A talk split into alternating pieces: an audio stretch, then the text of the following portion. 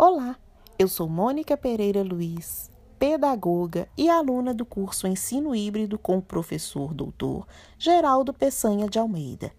Este podcast será uma síntese do sobre os conhecimentos construídos até o momento.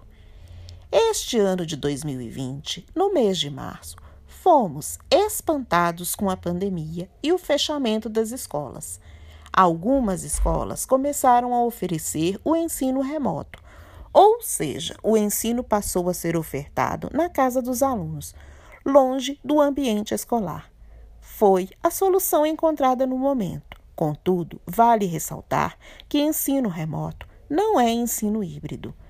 Após algum tempo, pode-se perceber alguns problemas do ensino remoto tais como a falta de planejamento, ocasionada pela falta de tempo de realizar a transladação da escola para a casa. Desta maneira, o livro didático, o conteúdo, o professor, o projeto da escola permaneceram os mesmos. Pais e familiares, sem ter informação na área, passaram a simular o papel do professor.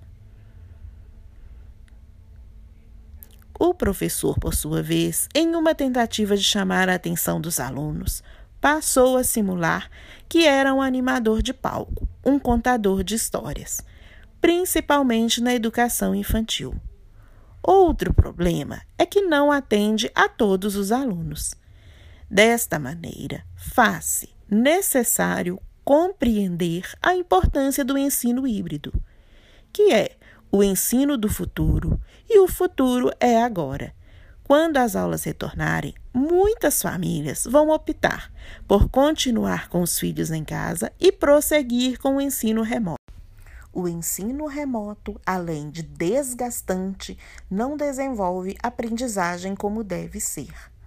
O ensino híbrido, conhecido como Blender Learning, é uma mistura tem a participação de três atores: o aluno, o professor e o projeto. Parte do planejamento é feito pelo aluno, parte pelo professor e parte pelo conhecimento socialmente construído. Tem que proporcionar inovação, transformação e modernização. A educação é um espaço contínuo, o que o aluno aprende em vários espaços: casa, escola, internet. Hoje, o ensino híbrido não é offline nem online. Esses termos são substituídos pelo termo on-life, dentro da vida. Parte dele é presencial, parte é à distância. Pode ser síncrono, professor e aluno no mesmo tempo, ou assíncrono, em tempos diferentes. Para o professor, será necessário desenvolver novas competências, aprender a lidar com as adversidades, a personalizar os percursos de aprendizagens e buscar o conhecimento sobre o ecossistema educativo. O ecossistema se iguala à escola transformadora tendo como característica oito elementos: sistema de ensino, avaliação, projetos, temas complexos, funções sociais, cocriação, protagonismo, novos paradigmas e tecnologias digitais. O foco deixa de ser monofocal e passa a ser bifocal centrado ao mesmo tempo no ensino e na aprendizagem. São quatro as dimensões do perfil que se espera do professor no ensino híbrido. A primeira dimensão é a pedagógica, que refere-se ao funcionamento do material pedagógico a ser adotado.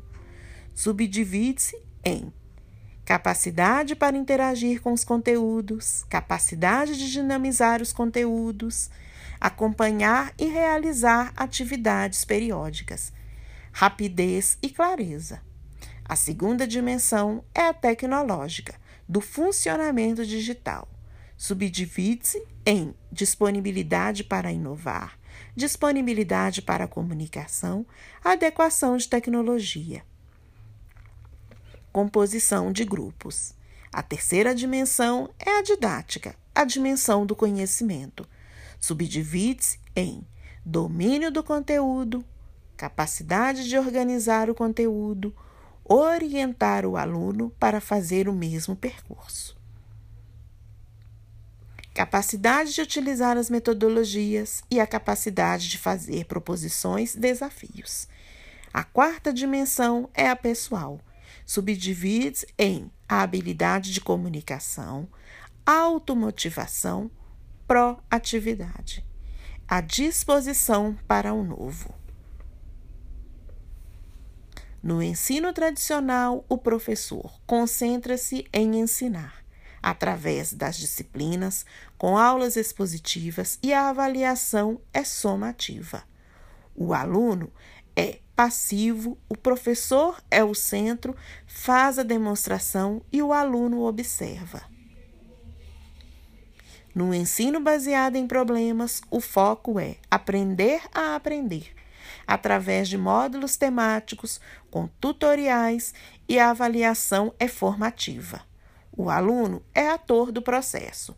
O professor atua como facilitador de aprendizagem em práticas de laboratório, salas ambientes, cantinhos. No ensino baseado em ensino híbrido, o foco é aprender fazendo, através de problemas oriundos da realidade no campo de ação e a avaliação é formativa. No centro estão três atores: o aluno, o professor e a sociedade. Todos são partes do processo e qualquer lugar se torna espaço de aprendizagem. Com o conceito de ensino híbrido, que apresenta projetos, trabalha com temas complexos, repensa as funções, cria conjuntamente busca o protagonismo social e cria novos paradigmas. Temos a definição da escola transformadora, cujos objetivos são a curiosidade intelectual, a busca de informação, a análise do problema, o levantamento de hipótese e a busca de fontes de informações. Para realizar os planejamentos, têm que, se, têm que ser considerados com o conceito de ensino híbrido que apresenta projetos, trabalha com temas complexos, repensa as funções sociais, cria conjuntamente, busca o protagonismo social e cria novos paradigmas, temos a definição da escola transformadora cujos objetivos são a curiosidade intelectual, a busca de informação, a análise do problema, o levantamento de hipótese e a busca de fontes de informações. Para realizar os planejamentos, tem que ser considerados as quatro dimensões: a existência, a consistência, a persistência e a resistência dos projetos além de se observar os sete passos para se atingir a aprendizagem significativa. Analisar os termos desconhecidos, analisar as questões do enunciado, elaborar explicações com bases no conhecimento prévio, selecionar as explicações, fazer síntese. Identificar a necessidade de novos conhecimentos, estudo individual, socialização dos conhecimentos atingidos. Torna-se importante conhecer os oito conceitos do ensino online. Princípio 1. Conhecimento como obra aberta. Está em construção sem fim, que convida à ressignificação, interferência, completação, cocriação e autoria. Princípio 2 curadoria de conteúdos, mais síntese e roteiros de estudos. Devido à abundância de conteúdos disponíveis online, o professor desempenha o papel de curador, definido como o que encontra, agrupa, organiza ou compartilha o melhor e mais relevante conteúdo sobre um assunto específico. Princípio 3. Ambiências computacionais diversas. Fontes de informação. Conhecer e memorizar. Assimilação de conteúdos. Podem ser utilizados e-book, artigo, SlideShare, Google, Wikipedia, site, YouTube, filme e objeto de aprendizagem. Sistemas de autoria. Atividade individuais ou em grupo, projetos de aprendizagem. Podem ser utilizados doc, apresentação, planilha, editor de imagem, editor de vídeo, editor de som, editor de HQ, mapas interativas, wiki. Mídias sociais. Divulgar para discutir, aprendizagem colaborativa podem ser utilizados. Moodle, Facebook, canal do YouTube, Instagram, Flickr, Pinterest, Twitter, WhatsApp, blog. Princípio 4. Aprendizagem em rede. Colaborativo através dos computadores em rede e a mediação do professor, o conhecimento é construído com a participação de todos, valorizando os múltiplos saberes. Princípio 5.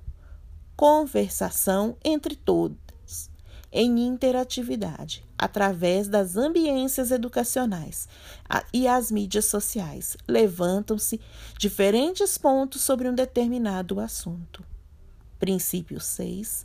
Atividades autorais inspiradas nas práticas da cybercultura. Os alunos gostam de aprender fazendo. Fundamento da cultura maker. Outras alternativas são a educação do trabalho, pedagogia baseada em projetos, metodologia ativas, sala de aula interativa e sala de aula invertida. Princípio 7. Mediação docente online para colaboração. Aspectos socioemocionais devem ser desenvolvidos para o convívio social e a resolução dos conflitos. Princípio 8. Avaliação formativa e colaborativa, baseada em competências, deve ser formativa, de maneira contínua para apoiar a tomada de consciência sobre o próprio processo de aprendizagem. Espero que essa síntese possa ter auxiliado na compreensão sobre os vários aspectos do ensino híbrido. Agradeço a atenção.